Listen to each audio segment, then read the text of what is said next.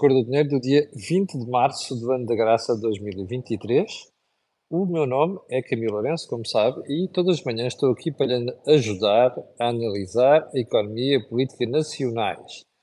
Ora bem, um, antes de irmos ao programa de hoje, quero só recordar que um, esta semana vamos ter tudo a que temos direito, desde o think tank até uma conversa improvável que eu amanhã terei o cuidado de lhe explicar sobre o que é que vai ser. Antes de irmos também ao programa de hoje, quero fazer aquele disclosure habitualíssimo aqui na Cor do Dinheiro, que é dizer que este canal tem uma parceria com a Prozis e, portanto, quando você for ao site fazer compras ali na saída, onde está cupom promocional, escreve Camilo, e basta isso para sair do site com um desconto de 10% nas suas compras. Ora, para onde é que vamos começar hoje? Vamos começar, como sempre, pelo período de desordem do dia, e eu um, gostava de começar o programa precisamente com uma manchete. Ok? Uh, Vou-lhe mostrar aqui como é que de vez em quando a gente se vai distraindo com certas coisas. Olha, a manchete do JN de hoje que diz que um, a lei prevê que populações rurais serão impedidas de sair de casa em dias de risco um, em dias de risco elevado de incêndio, incêndio. Esta decisão nem sequer é nova, já está prevista na lei. E diz aqui o JN que os autarcas denunciam situações ridículas, entre aspas, da carta de perigosidade e pedem mais tempo para adaptar, adaptar o plano à realidade dos territórios. Ora, eu, uh, isto é um belíssimo exemplo. Por é que eu trago isto hoje? Não é por causa da gravidade, isto é óbvio, isto é, isto é uma coisa estúpida e grave, mas uh, é para você ver como é que se fazem leis não é? E quando digo leis é, é sentido lato, regulamentos, às vezes despachos e coisas do género, sobre matérias que, são, que contêm uma dose de ridículo elevadíssima, mas acontecem. E depois, quando se trata hum, de contestar estas coisas, na altura não se faz. Anda-se preocupado com tudo e mais alguma coisa. Está a ver? É como a história da Madeira e do navio republicano português Mondego. A gente abre os jornais e as televisões e parece que o sacana de serviço se chama, ou o idiota de serviço se chama, Gouveia Mel. E não aquele ato estúpido de insubordinação e de indisciplina das Forças Armadas. Bem, a gente pode contestar. Bem, o Gouveia Mel se calhar não tomou a melhor decisão naquela espécie de intervenção pública que toda a gente ouviu no navio. Mas depois começa-se com a conversa. Ah, o tipo tem ambições presidenciais. Pá, desculpem, vão pentear macacos. Quanta gente tem ambições de não sei das contas em Portugal e aproveita tudo e mais alguma coisa para fazer comícios. E a malta não diz nada, agora está tudo preocupado. Mas é, para voltar, a questão é isto. Nós, naquele caso, parece preocupados com tudo menos com aquilo que devemos estar preocupados. E aqui, nestas matérias, isto não é novo, já estava em lei há não sei quanto tempo, só que estava suspenso até ao final do ano. Ou mais três meses, ou não sei quantos. E agora vai entrar em vigor. E agora é que a malta acorda. Isto é mesmo a portuguesa. Bom, vamos uh, seguir. E vamos seguir, desculpa, deixa-me abrir agora aqui uh, os pontos da agenda. Bem, uh, o EG Carlos Moedas, no meio de um evento que eu vou falar a seguir, um, ehm, sobre habitação em Lisboa, anunciou que a Câmara vai destinar 85 milhões de euros para bairros municipais. Um, eu não conheço detalhes, não conheço pormenores do plano, mas há uma coisa que sei. Lisboa, no mandato do Dr. António Costa e do Dr. Fernando Medina, não fizeram porra nenhuma por habitação pública, ok? Foi uns remendinhos aqui, umas amostras ali. Andam todos armados em gente do Estado Social e não foram capazes de fazer em Lisboa aquilo que deviam ter feito há muito tempo. E repare, foram pai 15 anos do governo desta malta, que é construir habitação pública para as necessidades que a capital tem. Portanto, ver 85 milhões de euros virados para bairros municipais e para esta área é algo que, à partida, merece aplauso. Sem, no entanto, dizer que, oportunamente, é procurar saber junto da Câmara para onde é que exatamente vai este investimento.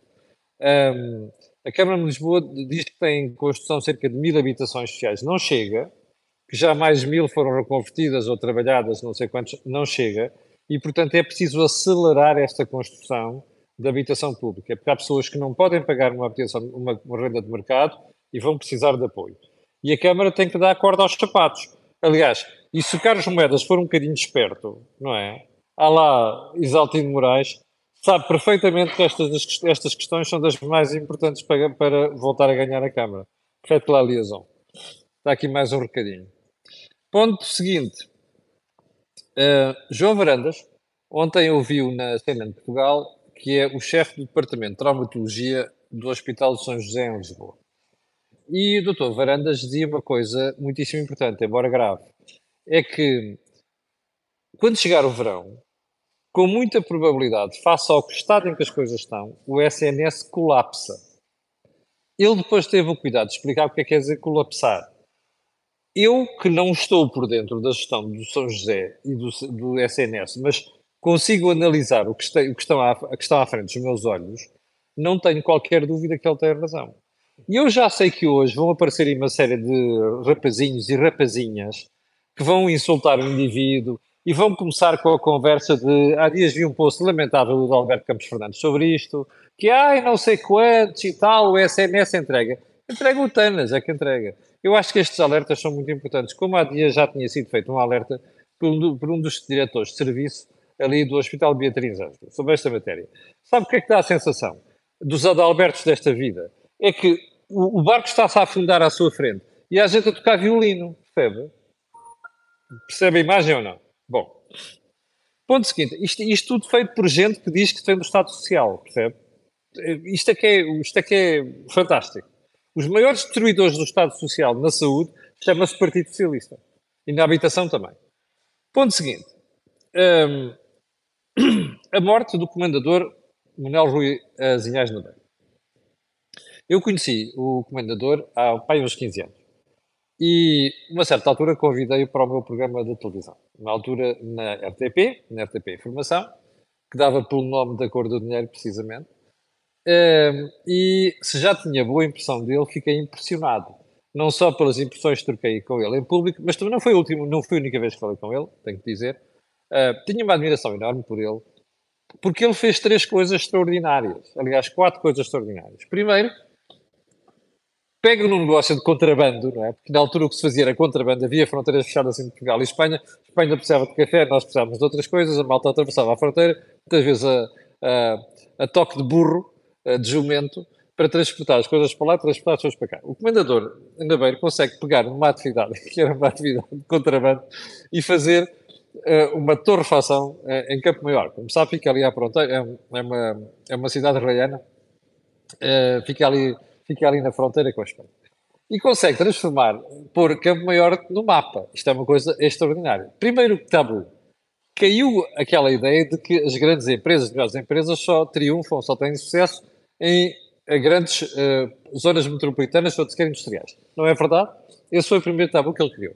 A segunda preocupação que ele teve sempre foi uh, ter uma visão social da empresa, que é uma coisa muito importante. Isto é mais social-democrata do socialista, está a perceber? Que é, nós precisamos criar riqueza, mas precisamos saber distribuir essa riqueza. E ele conseguiu fazer isso muito bem, uh, nomeadamente para a região em, em, que estava. Terceiro elemento que eu acho que tem de saudar a, a, a Rui Nabeiro é que ele conseguiu resolver o problema da sucessão. Como sabe, nas empresas familiares isto é um sarilho e muitas delas falham aqui.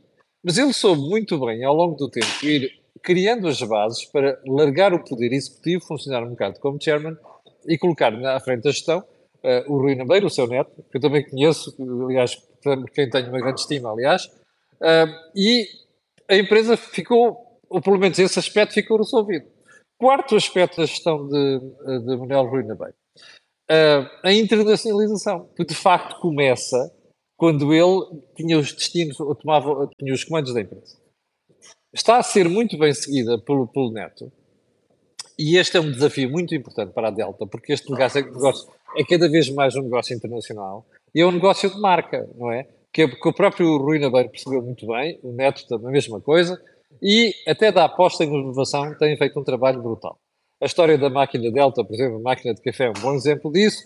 as primeiras versões muito, eu tive uma delas em casa, aliás, muito, muito uh, quase rudimentar, mas é, que, é assim que se começa. Portanto, estes quatro pontos foram muito bem feitos. Você perguntará, não há críticas a fazer? Ah, sim senhor, eu vou fazer um. Uh, eu não sou nada daqueles que quando as pessoas morrem aparecem a fazer a geologia, certo? como se fossem os santos todos e não sei quantos, cometeram erros. E a minha crítica a, a Rui Nabeiro tem a ver com uma vez uma, uma intervenção que ele teve que eu uh, me apercebi do jornal, era para comentar aqui, depois não comentei porque merecia um, uma análise mais larga que era, quando ele disse eu nunca despedi ninguém na vida. Eu acho que isto é um erro. Repare, eu já dirigi várias coisas, já tive a minha responsabilidade de centenas de pessoas e sei perfeitamente que nós cometemos erros nas contratações. E a coisa mais importante que nós podemos fazer para com as pessoas com quem nós contratamos e que erramos, e as coisas, e as coisas mais simpáticas, melhor, corretas que nós podemos fazer para com a empresa que nós dirigimos, ou o departamento que dirigimos, é nós reconhecermos o erro. E porquê? Porque aquela pessoa está no sítio errado é maléfico, é maléfico para a empresa. Nós podemos dizer, ah, também podemos tirar daqui e pôr no outro sítio. É verdade. Mas isso muitas vezes não funciona. E depois vai haver sempre um dia em que nós vamos ter que reconhecer o nosso erro e dizer assim: eu tenho que ser honesto com a empresa, esta pessoa não pode continuar aqui, tem que ir à vida dela. Ora bem, eu compreendo a função social do reinadeiro. Acho que isto do nunca despedir ninguém na vida é um erro. Mas pronto, isto é a característica de, do, do, empresário que, cujo património era dele e ele lá sabia o que havia de fazer com, com essa empresa. Se a empresa fosse pública, tivesse estado em bolsa, ele nunca poderia dizer uma coisa daquela. Mas enfim.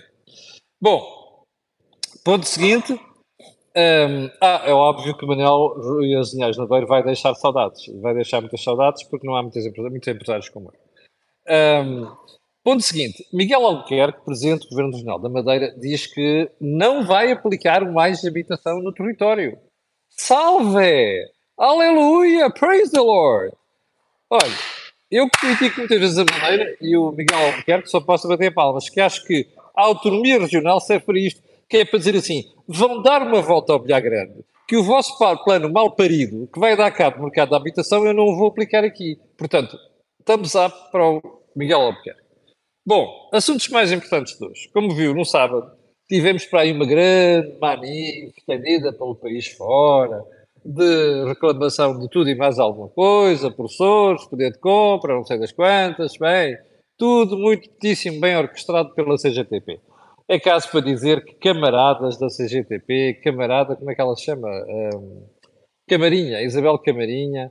Opa, vocês andaram a dormir durante tanto tempo, agora acordaram. Que bom! Descobriram de repente que o sol é radioso e que vale a pena vir fazer e ficar para fora.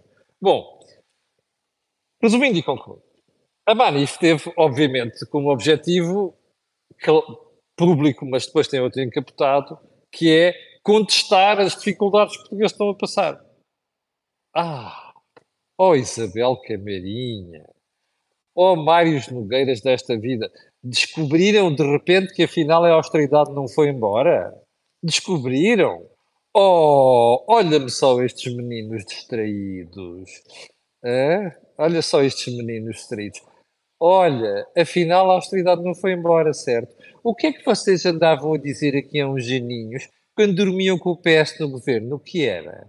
Que a austeridade tinha acabado, não é? Ah, e agora que estão na oposição voltou a austeridade. Opa, vão dar uma grande volta ao bilhar grande, que é para não dizer uma coisa mais feia aqui, que é o que vocês merecem. É óbvio que há dificuldades agora. É óbvio que a austeridade não foi embora. E mais, you ain't seen nothing yet, ok? Ainda não viram nada. E este crescimento do desemprego que anda já aí há seis meses, quer dizer alguma coisa. Pode ser que nessa altura perceba um erro que foi andar a dormir com o Partido Socialista durante tanto tempo. Ok? No governo. Bom, vamos ao ponto seguinte? Vamos lá.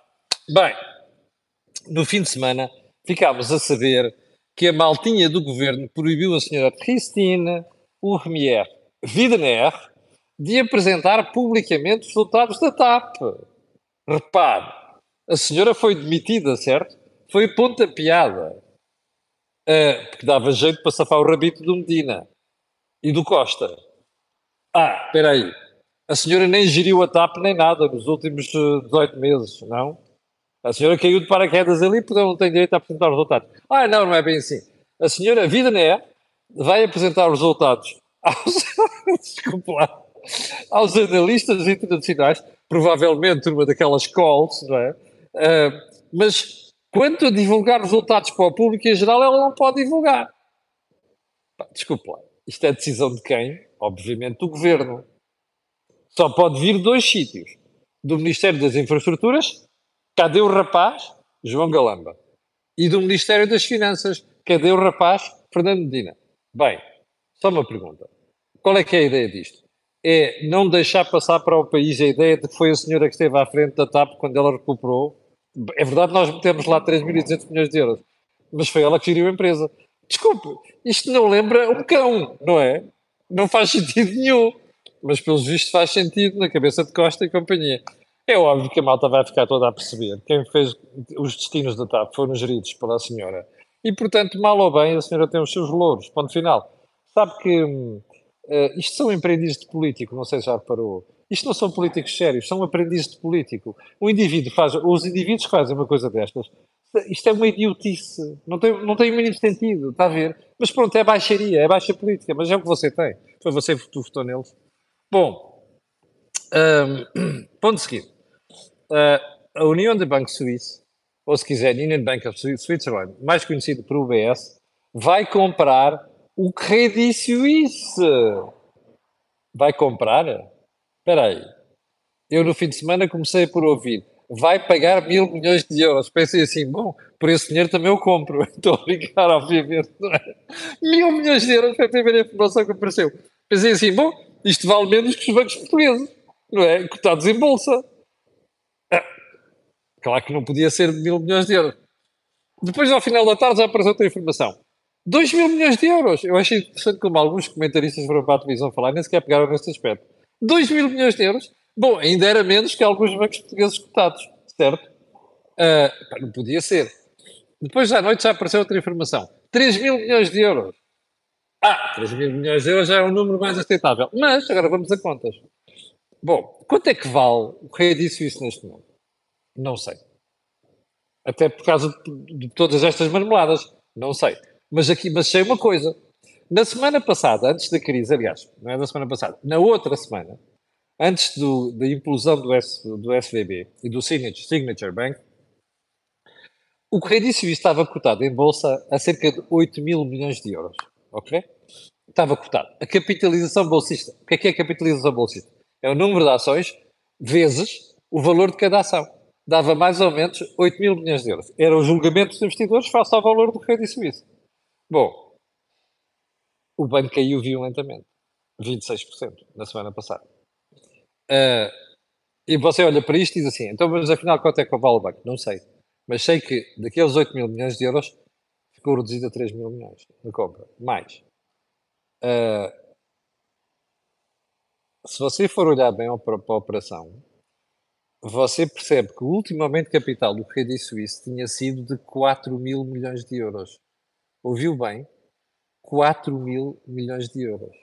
E você diz assim, então espera aí, o último aumento de capital foi de 4 mil milhões de euros. O banco estava cotado a 8 mil milhões de euros, agora compram por 3 mil milhões. O que é que está mal aqui?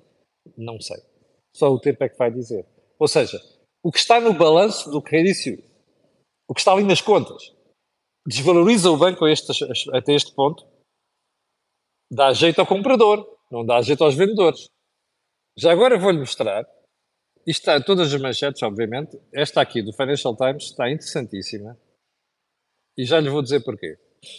Ok? Uh, é que diz assim: capital written off, ou seja, aquele que já fica arrumado, não é? porque não está em condições. Uh, eh, 17 bilhões de francos suíços Garantia de perdas 9 bilhões de francos suíços. E imagine só, uma linha de crédito hum, a liquidez de 100 mil milhões de euros. Estes números mostram uma coisa. É provável que esteja no balanço de Credit Suisse não esteja nada de simpático. Mas você perguntará: Ah, mas isto é maneira de fazer um bailout do banco? Não, não é um bailout a ministra das Finanças da Suíça disse à senhora Sutter, ou, Sutter, ou não sei quantos, Ontem disse, não é um bailout, é uma operação comercial. Gosto destes, destes eufemismos da malta dos governos. Aquilo é um bailout. Isto é, sabe o que é que é? Das duas, uma, ou se fazia isto ou se nacionalizava o banco. Mas mais, isto vai contribuir, vai custar ao contribuinte suíço? Pode ter a certeza absoluta. Esta garantia que aqui está vai ser ou toda uma parte dela wiped out, limpinha, ok? É como vocês assim, vou fazer um write-off disto, ou seja, você reconhece tem uma série de porcarias no balanço, mas disse isto é perda. Não é? Write-off é isso. Bem, moral da história. Ah, os acionistas levam uma chimbalada mental aqui. Você dirá, é maneira de fazer bailouts? Não faço ideia. Mas sei uma coisa, isto foi uma boa solução. Não é? Porque o Estado suíço percebeu o problema que era, não só para a Suíça, mas para todo o mundo, para o sistema financeiro global, e diz assim, é pá, arranjar um comprador para esta brincadeira. Não quero saber de queixas. Olhe, aquela malta de novo Banco de Portugal, ponha os olhos na Suíça. Eu, eu, imagino o que é que deve ter acontecido. Num fim de semana resolver um assunto. Está a ver? Os Estados Unidos levam um chimbalão mental. O outro concorrente compra este de, de cebulada, digamos assim. Mas olha, é a melhor solução, não é? Já agora, já viu que toda a gente estava para aí, ah, o Lima, nós, não, alguns de nós tontos, ah, o Lima, isto vai tudo abaixo. Está a ver como é que se resolvem crises bancárias? É assim, rápido e de forma decisiva com, não é com a caçadeira, é com a bazuca em cima do problema, está a perceber? Espeta um míssil em cima daquilo e resolve o problema. É assim que se faz. Olha, isto resolveu o problema para já? Não sei. Mas sei uma coisa. Com esta artilharia em cima, podem brincar o que quiserem no mercado de capitais, que este problema, do ponto de vista técnico, é resolvido com esta maneira. Vamos lá ver uma coisa. Quanto é que vai custar aos tipos da UBS? Quanto é que vai custar aos, aos tipos de, dos contribuintes suíços? E, sobretudo, se toda aquela liquidez foi cedida, depois tem volta, e não foi apenas pelo, pelo Banco Central Nacional da Suíça. Bom, mas a verdade é que tudo isto mostra como é que as coisas se fazem, ok? Hoje em dia. Eu acho que os mercados vão acalmar muito esta semana, não quer dizer que não possa haver para aí um outro sobressalto, mas acho que os mercados vão, vão, vão acalmar muito esta semana. Bom, vamos voltar ao fim de semana às portas internas. Porque no fim de semana houve aí uma sessãozinha sobre arquitetura um, aqui em Lisboa, sobre os 30 anos do PER. O PER, como sabe, eu falei disto aqui há duas semanas, era, deve ter sido o primeiro analista a falar disto. Quando foi do programa Mais Habitação, eu disse-lhe assim, disse ao governo para pôr os olhos numa coisa que o professor Cavaco Silva tinha feito nos anos 90. Tinha sido um contrato com as câmaras e construtoras para poder uh, resolver o problema das barracas em Lisboa e no Porto e por aí adiante. Uh, e houve umas câmaras, a maior esmagadora maioria das câmaras aceitou. Depois houve uns tontos do Partido Comunista, que tinham câmaras, que acharam que, que continuam a achar, estão, estão, estão no século XIX, que as autarquias não têm que resolver o problema da habitação, é o Governo Central. Não quiseram alinhar naquilo. Mas enfim, não foram todos. Alguns lixaram-se e alguns ainda têm os jamaicas ali, está a perceber, do outro lado do rio. Os jamaicas é da teimosia, ao contrário do que andaram para aí dizer já alguns jornalistas e comentadores, o Jamaica é a teimosia da Câmara, da Câmara Municipal do Seixal. Não tem nada a ver com o programa do professor Cavaco Silva. Agora estou à vontade que aqueles mais velhos se lembram, eu fui um crítico severo, feroz, até violento do Cavaco Silva. Portanto, estou à vontade de fazer isto. O Cavaco fez um brilharete na habitação. Bom, no sábado, organizaram uma sessão com a Câmara de Lisboa, mais a Câmara de Matosinhos, mais a Câmara de Louros, não sei como, estavam lá umas câmaras, e, e falar do, do, uh, do programa de habitação, falar do PER. Bom, entretanto, o Cavaco chega, chega lá e arrasa completamente o plano do governo. Complexos ideológicos, marxismo, perda de corroer, corroer a, a, confiança dos investidores, ou seja, arrasou, sovou de cima a baixo uh, o programa do governo. Bom, as reações não se fizeram esperar. Na mesma sessão, eu fui alertado por isto, nem sequer tinha visto aquilo, por alguns espectadores. Ah, oh, Camilo, vá lá ver as imagens, porque o Presidente da Câmara de Louros, o Ricardo Leão, saiu da sala quando o Cavaco estava a falar, e a Luísa Salgueiro, Presidente da Câmara de Matosinhos, também. Bem, eu achei aquilo lamentável. Quando nós saímos de uma sessão, das duas uma, ou nós saímos como indivíduos, ou quando estamos a representar instituições, não podemos fazer isto. É uma vergonha. E eu não percebi isto.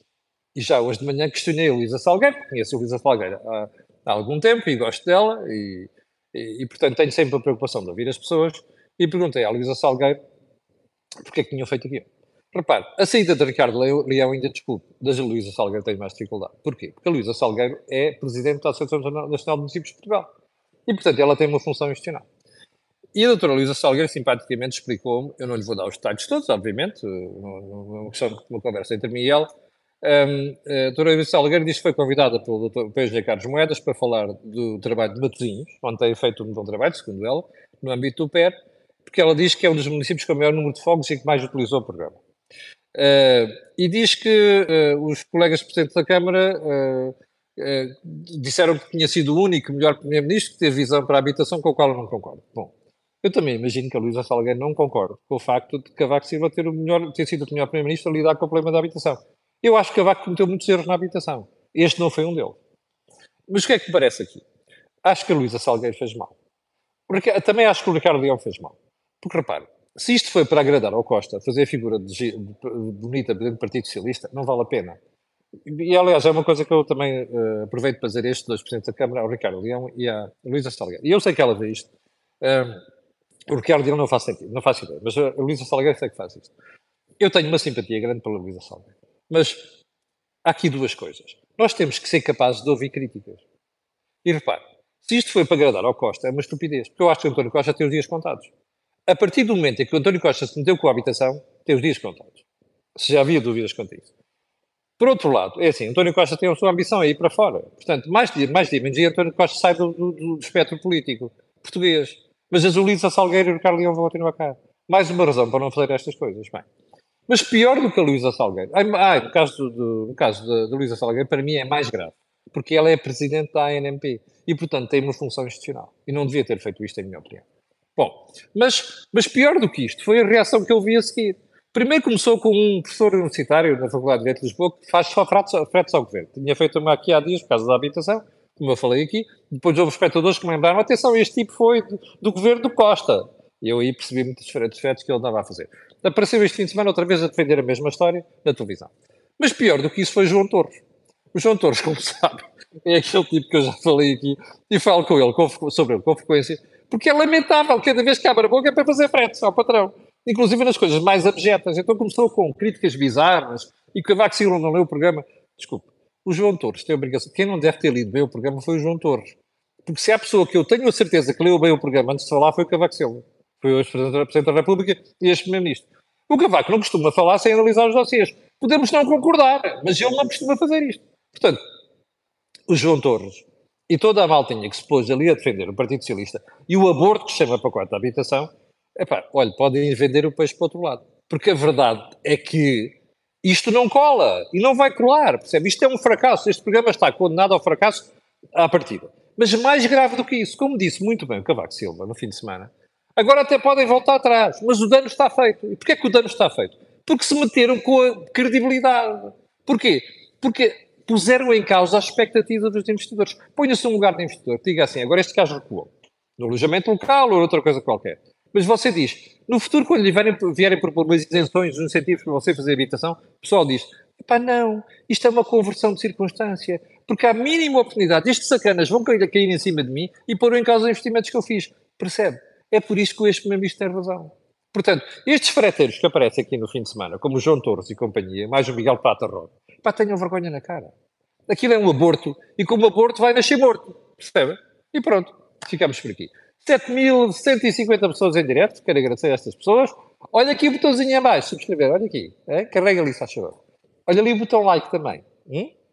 E já agora, o último botão, partilhar nas redes sociais. Já sabe porquê, não sabe? Aquilo que houve aqui, não houve em mais sítio nenhum. Tenha um grande dia. Eu voltarei amanhã às 8 da manhã. Com licença.